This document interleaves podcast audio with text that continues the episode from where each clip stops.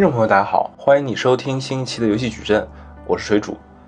啊，那今天的节目其实是有一点特别的，就是今天节目是我带来的一个单口节目，也是一期比较特别的节目，主要是因为最近在呃美国有一个很有意思也很大的一件事，就是在呃美股市场上，GameStop 这只股票受到了游戏圈内、游戏圈外、投资圈是投资圈外中国、美国非常多人的关注。呃，那我今天想就着 GameStop 的这个所谓散户和机构的大战这件事来聊一聊，呃，GameStop 背后的兴衰的一些背后的关于游戏的事情，以及说为什么 GameStop 会被很多人怀念。OK，那这个话题我们还是从最近的这个热点开始说，相信有不少的朋友在。像公众号或者微博、知乎这种地方已经看过这件事情的缘起，啊，那我就在这里简单的介绍一下，呃，GameStop 是一是一个在美国上市的股票，叫 GME，啊，翻译成中文我们叫它游戏驿站。那这个公司主要是做线下的游戏零售门店业务的，简单来说，呃，就是它会在欧美为主的市场。的各个城市开很多线下的零售店，然后通过这种零售店来呃卖游戏机、卖游戏光盘，也有时候会卖一些周边，还有就是说可能会做一些二手的这种卡带的交易，包括买包括卖。那换到中国，那就有可能有一点像呃门店规模更小一些的这种苏宁电器或者国美电器的概念。呃，那。在前一段时间里，其实由于大家不太看好这种商业模式啊，就是 GameStop 的股股票已经跌到三四美元一股的非常低的一个位置了。那在这个时候呢，就是有一群所谓的散户的代表啊，他们在一个网站叫 Wall Street Bets 的这个网站里啊，就讨论有有人一开始提出过这个股票啊，他说他自己啊在当时花五万美元买了这个 GameStop。股票，并且认为这个股票不应该这么便宜，有非常多人做空，他觉得不合理啊，这样的这样一个事情。那么到了二零二零年八月的时候，这件事情就有了一些别的进展，就是他的这个观点以及说他买入 GameStop 股票这件事，引起了呃更多的人的关注，包括之前的一些所谓的创业明星，然后有比较大的资金的这些人，于是呢。他们有更多人去买了这 GameStop 股票，但在这个同时呢，在美国的证券市场也有一些呃这种做空的机构，比如说像那个香源资本，还有之前爆出来的 Mervin Capital，啊这些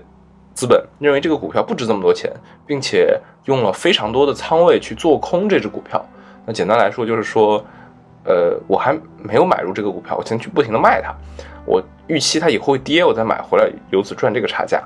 那有非常非常多人去卖空它啊，这个卖空的比例也是非常夸张的啊。之前有一段时间卖空的比例超过了百分之一百，直逼百分之一百五了。也就是说，有一个人买这个股票，就一点五个人卖空它，这件事是非常恐怖，也非常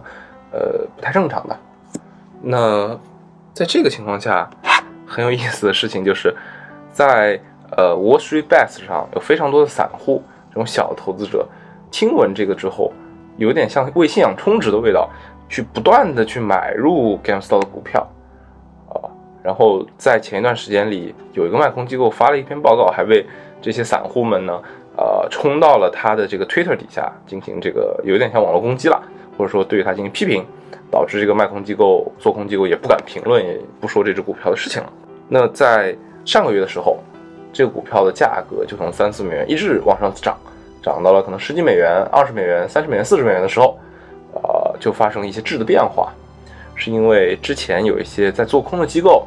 它因为这个涨得过多了，必须得平仓，平自己的仓位，所以说就要买回这个股票。那你只要一买回这个股票呢，那就有更多的买方按这个价格来成交，因此就更推高了这个股票，那就导致其他做空的人又要去买回它，形成了这种所谓的叫 squeeze short 的叫什么碾空的这种情况。导致这个股票节节飙升，呃，而且 GameStop 这个股票也破圈了，有非常多的这种嗯各国的散户啊，听说这个股票情况，都蜂拥而至，涌入了这场对 GameStop 的热潮中，它的股价从之前的三四美元一直拉到了啊，截止我们今天录音的时候，大概三百美元这样一个量级。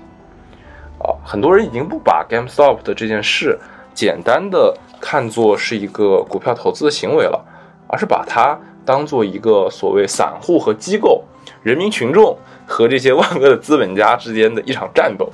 啊，证明散户或者说大家这些小的个体的力量是可以击败这个机构的，这就是很有意思的。最近在美国股市的市场上发生的关于 GameStop 的事情。哦，那说完这件事，其实我更想聊的是 GameStop 一路以来的变化，以它折射出游戏行业的一些事情。呃，我刚才已经说了，就是在呃今年去年早一些时候，其实 GameStop 的股票股价最低的时候已经到了三美元、四美元这样的一个水平。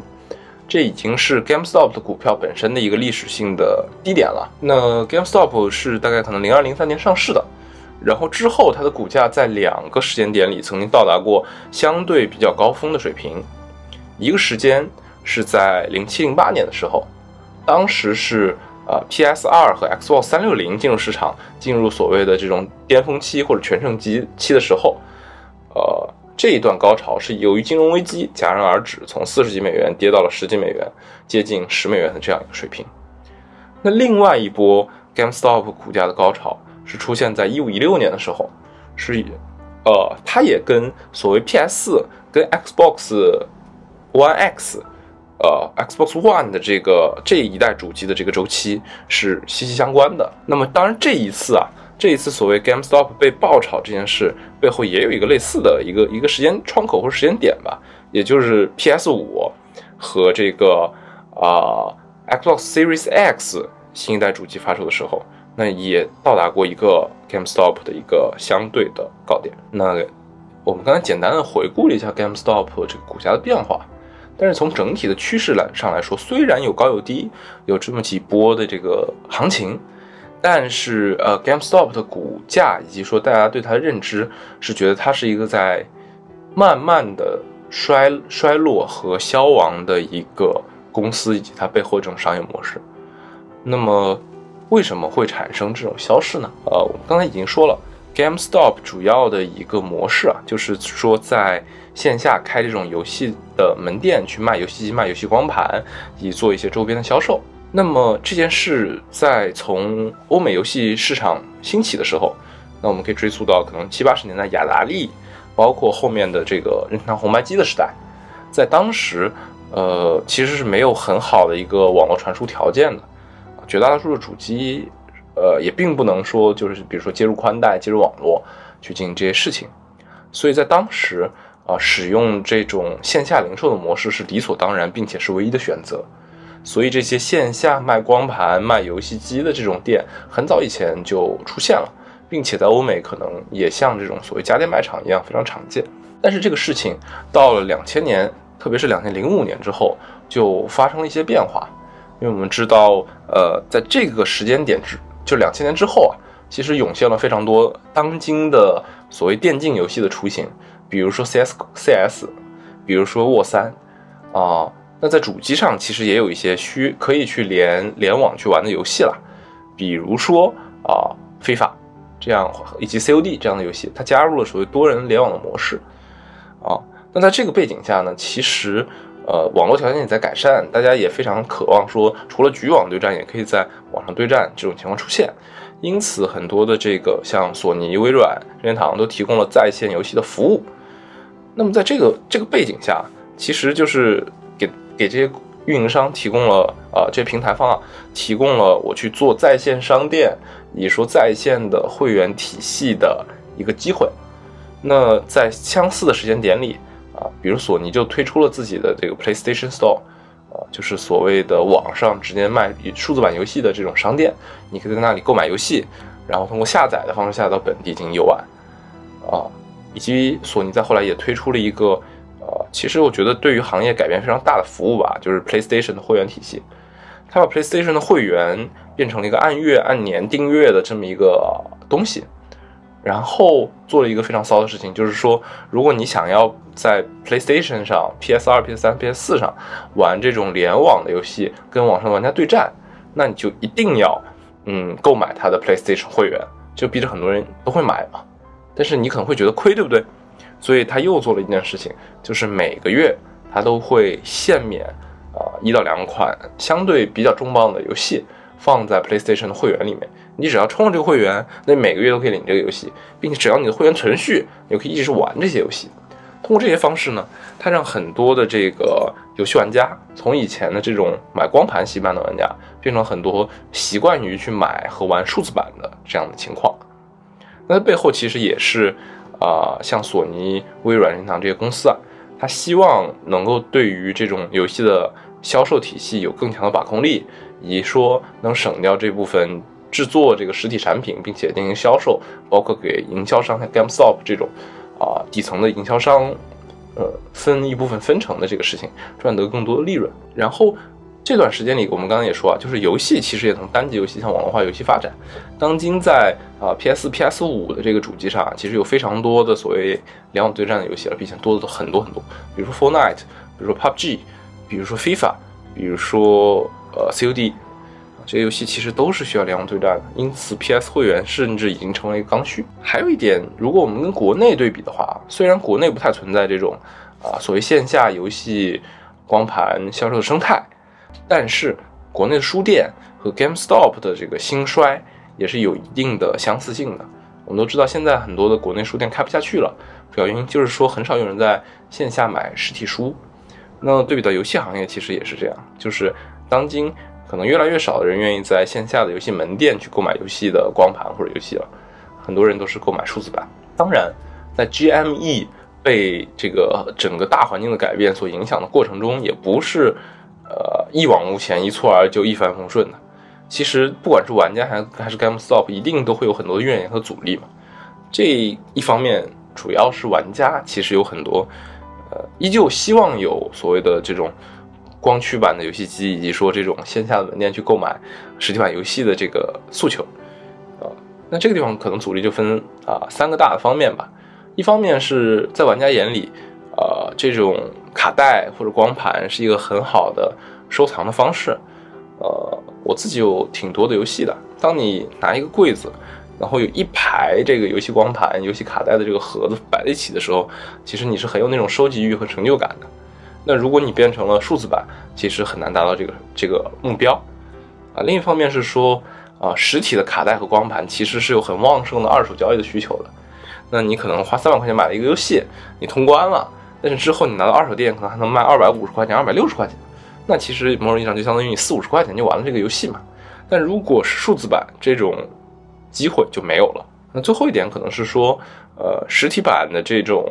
GameStop 这种商场，呃，这种这种商业模式，满足了很多玩家即买即玩的一个习惯。就是说我今天想到了，我愿意玩这个游戏，那我就能直接去线下的门店买到它，而不需要呃下载它。嗯，并且以前网速是相对较慢的，下载过程还是比较长的。